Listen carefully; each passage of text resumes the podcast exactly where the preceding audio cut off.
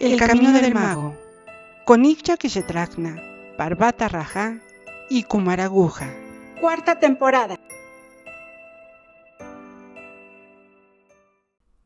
Hola, ¿qué tal? Bienvenidos a este nuevo episodio de nuestro podcast El Camino del Mago. Les habla Kumaraguja y estoy en compañía de mi amigo Parvata Raja. En episodios anteriores hablábamos acerca de esta existencia del Dios romántico, del Dios religioso, del Dios que nos han vendido a lo largo de la historia y pues en la familia de cada quien, cómo este Dios va tomando una imagen o una idea específica según sea la persona que nos cuenta acerca de él. Cuéntame amigo, ¿qué tal tu, tu experiencia con, con este Dios del que hemos hablado? Pues como planteábamos al inicio de esta temporada, pues es la pregunta, ¿no? ¿Dios existe? Y si existe, ¿de qué Dios me estás hablando, no? Como tú dices, el que nos vendieron, el que nos enseñaron, el que nos imaginamos, el que está en los cómics o en los cuentos. Y bueno, pues para esto Igia nos desmenuzaba tal vez un poquito de dónde viene esta esta idea, ¿no? Esta cosmogonía de un Dios pues más paternalista, un Dios más pues bastante humano, ¿no? Y bastante impulsivo. Pero bueno, tal vez para este episodio ya nos podrías ayudar a hacer un, un paso hacia atrás, ¿no? A hablar un poquito más acerca de este absoluto que nos contabas y este absoluto de acuerdo a la teoría cristal. Bueno, pues es importante ahora reivindicar nuestra posición en relación a la existencia de Dios. Confirmemos que, pues sí creemos en Él. Sin embargo, es para nuestro concepto un Dios absoluto, Padre y Madre a la vez. Y diré que conocer a Dios es amarle, y cuanto más, mejor y así le conoceremos más intensamente. Para entender este gran dilema, debemos preguntarnos, ¿cuál es entonces la realidad? Y creo que, pues ya hemos platicado demasiado en temporadas pasadas, y creo es importante escuchar nuevamente los fragmentos que fueron expresados en pláticas de la primera y segunda temporada, en los que hablé y platiqué un poco de este creador absoluto. Sin embargo, creo necesario armar todas estas enseñanzas en una sola línea. No quiero decir que voy a repetir absolutamente todo, no. Eh, van a ser nuevos conceptos que nos permitirán tener una concepción de nuestro absoluto. Entonces vamos a ver un resumen rápido de las características de este dios del que ella nos va, nos va a platicar. Ya hablamos de él un poco en la temporada 1, la temporada 2, también cuando hablamos un poco de, de karma. Y en la temporada anterior vimos gran parte de qué no es este dios, pero bueno, creo que ahora vamos a ver qué, qué sí es. Entendamos el absoluto y perdón, pero no van a ser pocas palabras. No puedo en tres palabras decir lo que yo tengo que ahora expresar.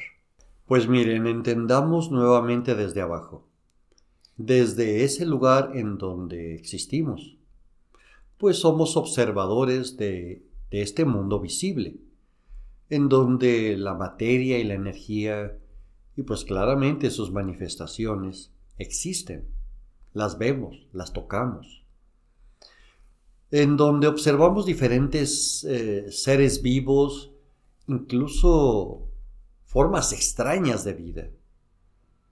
Estudiando este mundo de múltiples formas y movimientos, pensamos que debería haber algo más atrás, eh, atrás de este telón en donde actuamos en esta obra ya que no puede ser la obra completa eh, que nosotros hemos analizado y de hecho evidenciado dentro de nuestro mundo materialista, en donde la materia vemos que se transforma y dicha energía ya transformada o liberada no sabemos a dónde va a parar, y el secreto de la vida, entonces, se escurre de, dentro de nuestras manos. De dónde viene, a dónde va, eso que, que pues anima a los seres vivos, a los seres, a los seres humanos, eh, y esto deberá ser algo pues realmente muy sutil, es lo que sentimos, ya que pues no lo podemos ver, ¿cierto? Y al preguntarnos, diremos, pensemos, ¿y el Creador? Y entonces viene este nombre Dios eh, como el Creador de todas las cosas, y este debe de ser la realidad única. ¿Por qué? Pues porque ha de ser real, permanente y perdurable. Eh, por eso confirmo que si este nombre Dios cuadra con el aspecto del absoluto, si creemos en Dios. Y si esta única realidad es lo único que debe de animar toda forma de vida, también deberá de estar en todas las manifestaciones existentes en el universo. Y si esto es así, de ello deberá de alguna forma ser emanado, o sea, creado. Solo así podremos entender que no puede haber un Dios creador del universo y a la vez independiente del mismo, y que a su vez no esté en contacto con todo y tenga por lo mismo, pues, poder sobre todo. Y deberá de ser, por lo tanto, llamado el absoluto. Ahora comprenden, eh, escuchas, ¿por qué le llamamos así? Y no Dios exactamente. Miren, si la materia está compuesta de átomos y estos están compuestos de energía en movimiento, entonces esa misma energía no es estática y por lo mismo está en movimiento, repito, en movimiento continuo y pues sujeto a leyes. Y a bien entendemos que pues no puede haber leyes sin que algo o alguien las instale. Y tal, tales leyes pues no son posibles sin un legislador que las maneje, las domine, ni un legislador sin inteligencia y sabiduría de lo que está legislando. Así este creador es, por lo tanto, la esencia misma de la vida y el cosmos. Dios es entonces la realidad única, el absoluto. Desde luego, pues nada sabemos de la verdadera naturaleza de este absoluto. ¿Por qué? Pues porque trasciende a toda experiencia de la razón humana. Y nada tenemos para definir o medir a este infinito absoluto, ya que, recordemos aquella frase, tratar de definir a Dios es negarle, ya que Toda forma de definición es limitativa. Por definir una cosa es igual que identificarla con otra. ¿Estamos de acuerdo? El absoluto no puede describirse en términos relativos. No. No se le pueden atribuir las cualidades de cualquiera de sus aparentes manifestaciones. ¿Por qué? Pues porque es el todo. Lo que sí es cierto es que el absoluto trasciende la materia, la mente y todo tipo de fuerza de la energía. Y sin embargo, éstas emanaron de él. Y él ha de estar dentro de toda su creación. El absoluto es la mente cósmica, ya que es la razón de la que emanó todo. La mente infinita le llamamos. La voluntad única es la creadora del universo y por ella se formó todo lo que es. Y esta voluntad e inteligencia. Trascienden sobre cualquier cosa en el universo. Entendemos entonces que el absoluto no pudo surgir de la nada, por lo que no hay otra causa anterior o externa a él de la que pudiese haber emanado. Es una situación clara. Así es como no podemos concebir que muera. Entonces, pensemos, el absoluto ha de ser eterno. Y así pues, la vida es sólo una y única. ¿En dónde? En la creación misma, anterior a la creación y perdurable por siempre. Y así es como concebimos los tres aspectos del Padre Absoluto. Mente infinita, voluntad creadora y vida universal. Con esto Iguia viene a rompernos ese gran paradigma de lo que llamamos Dios o de lo que nos enseñan como este Dios. Este al que le doy una forma humana, este al que lo sitúo eh, sentado tal vez en un trono, este al que quiero limitar para así mi entendimiento esté satisfecho, para que mi mente no me vuele en mil pedazos y pues lo voy a hacer chiquitito para poder tratar de verlo, lo voy a hacer chiquitito para tratar de entenderlo, porque es lo que mi percepción o mi concepción de ese Dios es lo que me dice que así debe de ser. Sí, y como dices, o bueno, más bien, como dice Ikia, creo que esto que usamos como palabra, ¿no? Como para entender este, híjole, tal vez concepto, eh, porque Dios como tal es bastante limitante, ¿no? Eh, escuchamos Dios y, yo creo que todos concebimos un ente, ¿no? Un alguien, un alguien que, pues que está allá, ¿no? O que está en algún lugar y no está allá. Ahorita que comentaba, definir a Dios es negarle, pero bueno, hay que tratar de entender, eh, digamos que este concepto de absoluto que es, valga la redundancia, ¿no? Completamente absoluto. Y como dices, eh, Kumara, pues nosotros tratamos de entender las cosas, ¿no? Porque es tan absoluto que en realidad pues no emana nada de él, ¿no? No. Y para nosotros es bien difícil concebir algo donde no existe ni el tiempo ni el espacio, porque pues para el absoluto está más allá de eso, ¿no?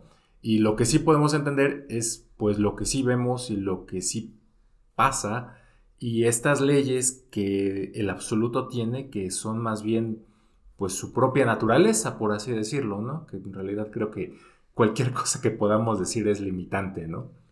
Pero bueno, esto, esto de las leyes que nos habla Parvata, creo que ahorita Ig va, va a hablarnos un poquito más al respecto, por favor. Todo cuanto observamos, lo que sentimos, lo que tocamos en nuestro mundo fenomenal, tiene una causa y proviene de algo. Así es como palpamos la ley de causa y efecto entre muchos. El efecto que produjo la causa de la aparición del absoluto está fuera de este concepto y se vuelve entonces la nota tónica de esta partitura universal de la creación. En parecida dificultad nos encontramos cuando expresamos la eternidad de Dios. Es una idea que pues trasciende el tiempo al que estamos acostumbrados a subrayar en todo. Un principio y un fin para todo. Entender que no existe tiempo para él realmente es difícil de comprender para la razón humana. El tiempo es qué? Pues es un artificio de la mente humana para medir los lapsos de vida en los que se desarrolla y se mueve algo, más allá de la esfera de la razón humana. No hay espacio ni tiempo. Estos son conceptos arbitrarios del hombre, dados, ¿por qué? Por las ordenadas comparaciones de las diferentes impresiones recibidas por el mundo exterior. De aquí a tu casa hago tanto tiempo. Así como Pues el concepto de espacio proviene de los diferentes objetos que ocupan un lugar. El concepto de tiempo, entonces, proviene del movimiento y sucesión de estos objetos y de cómo, pues de cómo influyen en ti, en el hombre, en la sociedad, en un planeta. Si un universo quedara reducido ahorita, imaginemos que reducimos mundo, nuestro sistema, a un tamaño microscópico.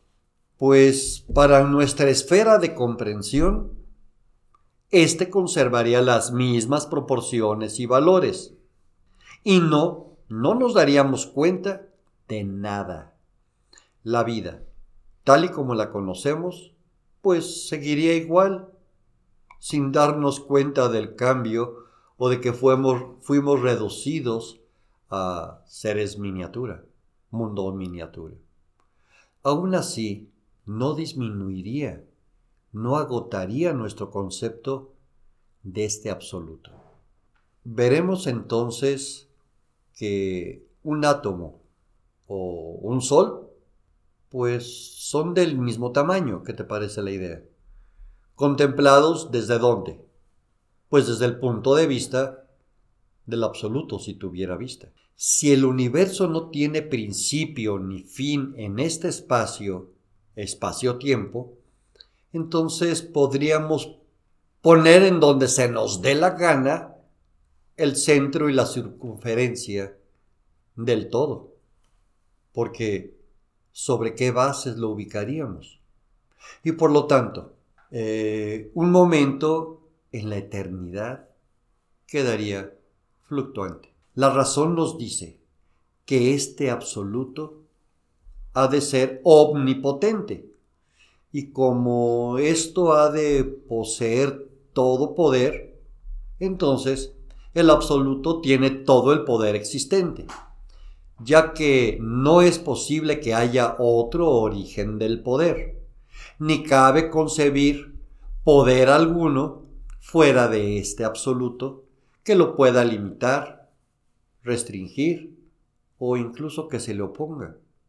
Así es como dicho absoluto ha de establecer las leyes del universo,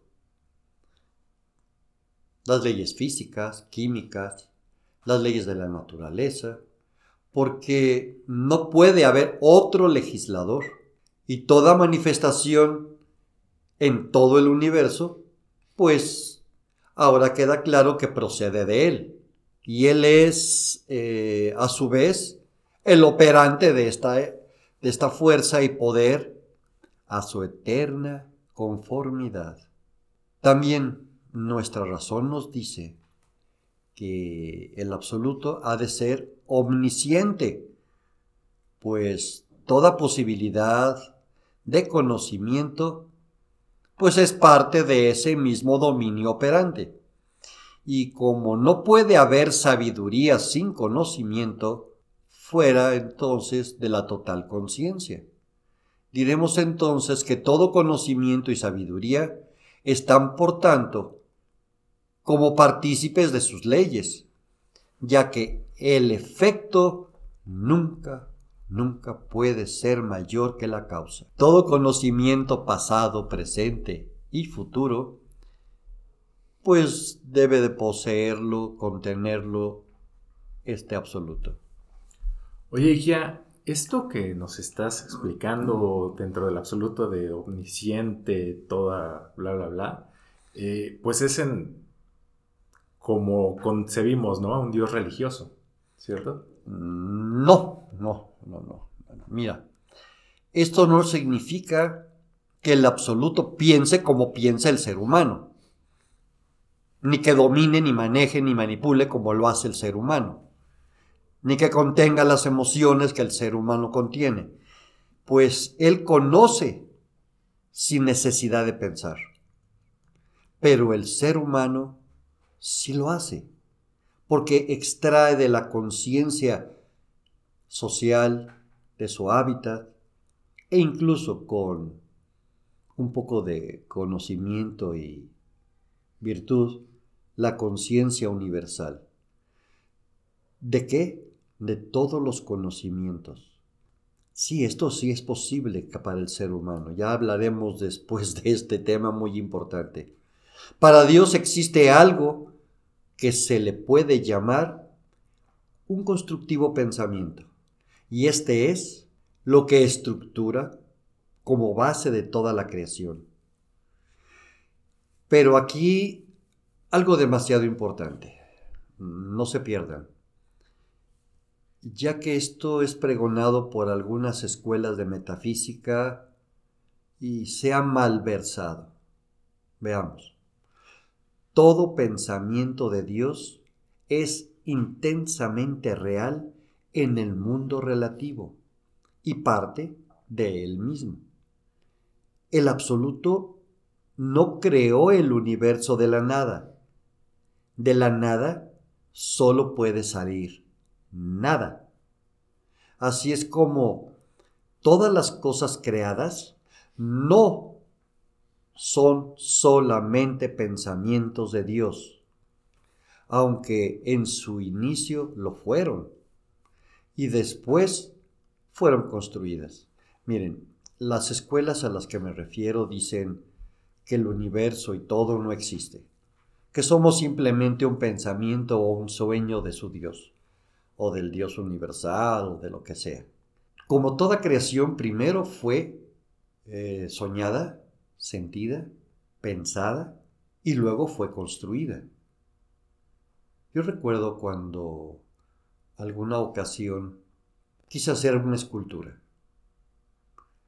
Me senté en una silla y contemplé el caballete durante días. Y me preguntaban, ¿qué estás haciendo? Estoy trabajando.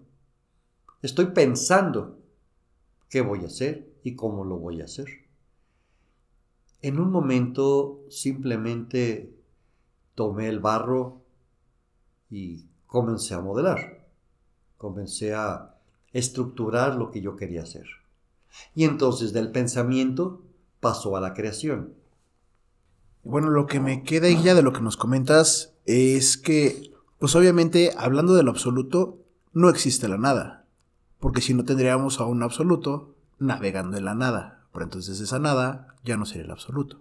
Sí, y como comentas, ya creo que, creo que sí iba quedando un poco más claro esta parte de cómo todas estas cualidades ¿no? que pensamos cuando hablamos de un Dios, pues sí, como tal religioso omnisciente, omnipotente y todas estas cualidades, pero eh, con esta parte del absoluto le arrancamos, ¿no? Esta parte personal, ¿no? Le arrancamos esa cuestión que piense, que sienta, que algo le parezca, que algo le enoje, ¿no? Simplemente está ahí. Ahorita comentabas un poco acerca de, no sé, ponías ejemplo de cuando realizas las esculturas, ¿no? Tú lo, lo concibes, lo planeas, lo piensas y, y lo empiezas a plantear. Sin embargo, en el absoluto, pues no, no hace ese proceso porque nosotros para pensar ocupamos la información que hemos aprendido de los estímulos externos que conozcamos, ¿no? Entonces todo lo que hay está dentro de él ya y simplemente lo expresa, ¿no? Un poco más complicado. Oye, Guilla, pero entonces, ¿qué pasa con la situación del, del alma, específicamente el alma humana? ¿Esta sí va a ser un pensamiento? No. Mira, el alma humana no es un pensamiento más del absoluto, no. Es naciente de su misma esencia. Es, es esta parte indisoluble del todo a la cual le hemos llamado chispa, chispa cósmica o chispa divina. Por lo tanto, es un pedacito de su cuerpo em, espiritual. De así entendemos que es hecha a su imagen y semejanza. No tú como ser humano, no tú como cuerpo animal viviente pensante. Está hablándose en este caso de la chispa cósmica, de la presencia yo soy, ya lo hemos hablado en otros episodios. Esta es hecha a imagen y semejanza de, es un pedacito de Dios en ti. Esto es no el alma precisamente, sino el alma del alma. Y por lo tanto, pertenecemos a este nivel de la misma naturaleza de ese infinito espíritu. ¿Recuerdan? Mi Padre y yo somos uno. El intelecto y la razón humana no pueden menos que admitir la existencia del absoluto ya ahora, de un no ser de naturaleza tan superior a toda expectativa humana que la mente aún no es capaz de concebir. Ahora podemos reconocer la existencia del mismo, ¿cierto? Sería una gran insensatez tratar de cavilar sobre la esencia de lo que es, de lo con lo que está compuesto el absoluto. Porque porque solo conocemos los atributos humanos. Y con estos siempre la humanidad ha querido armar dicha figura a la que llamó Dios. Con esto han tenido que crear el Dios personal. Eh, no me quiero meter en más. Ninguna teoría filosófica o de cualquier rama de la ciencia tiene las suficientes bases para tratar de encontrar la esencia misma del Creador. Es por eso que eluden siempre la responsabilidad otorgada a dicho dilema. Por lo tanto, a la teología, aunque rasguñan mucho la cosmogonía, ya que a fin de cuentas solo podemos llegar a la conclusión de que la mejor respuesta es, humano, conócete a ti, conócete a ti mismo y entonces podrás conocer a Dios. Y bueno, y ya con este cierre, creo que queda más que claro que no llevamos ni siquiera dos pasos de este, de este gran camino que hay por andar. Y pues creo que podemos empezar por tatuarnos esta, esta frase del templo de Delfos, para tenerla bien presente todos los días. Y recordar que ese conócete a ti mismo no significa para nada conocer la parte egoica o mi parte humana, sino la parte divina a la que realmente se, refiere para poder hacer esa, esa correspondencia de cómo es arriba es abajo. Así es, y bueno, pues sin más, les agradecemos a todos por acompañarnos en este episodio. Hasta la próxima. Síguenos en nuestras redes sociales, Facebook, Twitter, YouTube e Instagram. Dale like y activa las notificaciones.